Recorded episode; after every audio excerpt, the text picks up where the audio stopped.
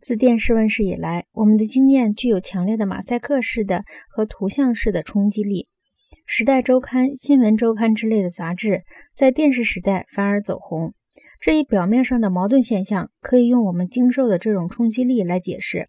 这些电视表现新闻的方式是浓缩的马赛克形态，这与广告世界的形态的确有相似之处。马赛克形态的新闻既不是叙述体，也不是表达观点的论说体。既不做阐释，也不做评论，这种新闻是社区活动过程中一个深刻的整体形象，它吸引人最大限度地去参与社会交往的过程。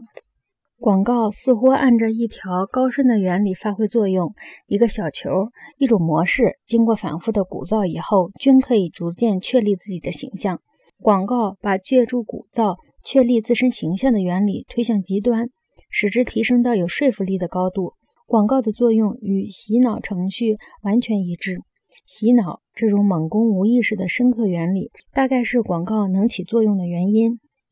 许多人对当代的广告业表示不安。直截了当地说，广告业是将自动化原理拓展到社会各层面的一种粗鲁尝试。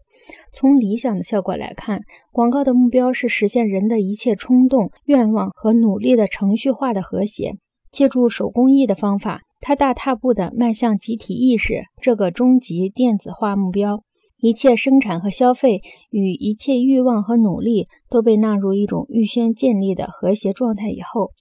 广告业就会因为它自身的成功而被清算。